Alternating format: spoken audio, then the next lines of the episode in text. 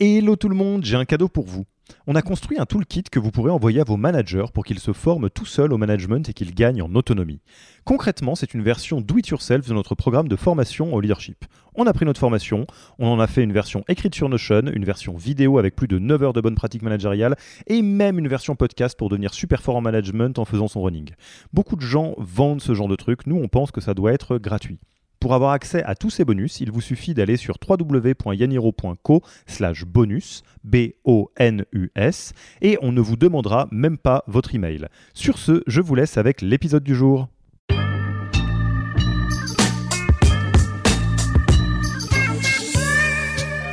Alors très simplement, il y en a un qui est obligatoire et l'autre qui l'est pas. Donc euh, le dispositif d'intéressement n'est pas obligatoire. Celui de la participation, dès lors que ton entreprise compte plus de 50 salariés, tu as une obligation de mettre en place un accord de participation dans ta boîte. Donc ça, c'est pour la différence. Euh, bah, globalement, à quoi ça sert euh, Toujours pareil, quoi, hein, impliquer le, salarié dans, le développement de, ton activité, le motiver. Euh, c'est un peu le thème euh, de l'épisode.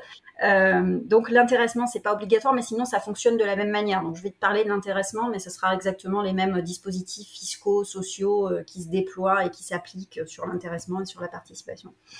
Euh, donc tu le mets en place soit par un accord d'entreprise parce que tu as un CSE, un comité social et économique, ou alors parce que tu as des délégués syndicaux euh, dans l'entreprise. tu peux aussi le mettre en place par décision unilatérale, c'est-à-dire euh, de toi-même, enfin toi en tant que chef d'entreprise, tu prends une, décision unilatérale. Quand tu es dans une entreprise de moins de 50 salariés, tu as la possibilité de le faire de cette manière.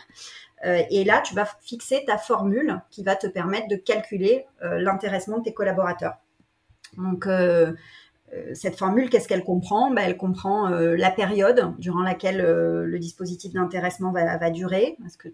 Comment tu calcules la période temporelle aussi? Est-ce que tu calcules par exemple les chiffres sur une année civile? Qui sont concrètement les bénéficiaires? Est-ce que tu étends ce dispositif à tous les salariés de l'entreprise ou tu exiges à l'inverse que certains aient une ancienneté minimale pour pouvoir leur, ouvrir droit à ce dispositif? Euh, et puis euh, les dates de, versement et enfin la, formule de calcul. Euh, donc là aussi, pareil, ben, de la pédagogie à faire sur la manière dont fonctionne cette formule avec des, manières différentes de fonctionner. Ce qu'on retrouve globalement, c'est EBE e sur euh, chiffre d'affaires euh, et tu calcules comme ça. Euh, alors si tu es supérieur à un ratio de 15%, bah, l'intéressement, tu, vas pouvoir y avoir droit. Et à l'inverse, si tu es inférieur à cette fourchette de 15%, à ce moment-là, tu n'as pas d'intéressement. Donc le principe de l'intéressement, c'est vraiment que c'est optionnel. Tu n'as aucune certitude sur le fait que ça va être versé ou pas.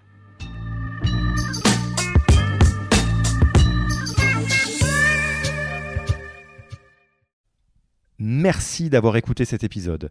Petit rappel, si ce n'est pas encore fait, pour accéder à notre formation au management dans sa version gratuite, il vous suffit d'aller sur www.yaniro.co slash bonus, B-O-N-U-S. Vous y trouverez gratuitement toute notre formation en version vidéo, podcast et la boîte à outils des meilleures pratiques du management dans un Notion récapitulatif. Et on ne vous demandera même pas votre email.